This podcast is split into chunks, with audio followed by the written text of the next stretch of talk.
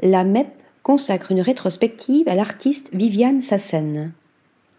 Jusqu'au 11 février 2024, la Maison européenne de la photographie consacre une rétrospective à Viviane Sassen, une toute première en France.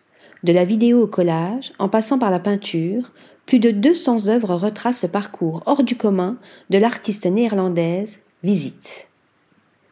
Alors étudiante dans une école de mode, Sassen se dirige vers la photographie et commence une formation à l'Université des Arts d'Utrecht aux Pays-Bas. Lors de cette transition, elle choisit de mettre en exergue son premier amour au cœur de son travail. Les photographies de l'artiste, qui lui valent une reconnaissance mondiale, se distinguent par l'utilisation de jeux d'ombre, de couleurs vives, mais aussi de corps féminins en mouvement.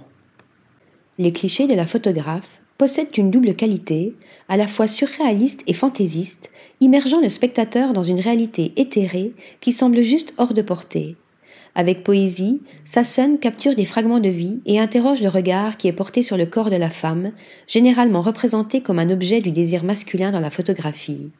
À l'occasion de cette nouvelle exposition, un ouvrage intitulé Phosphore, mêlant photographie et critique d'historiens sur le travail de Viviane Sassen, a été publié aux éditions Prestel en collaboration avec la MEP.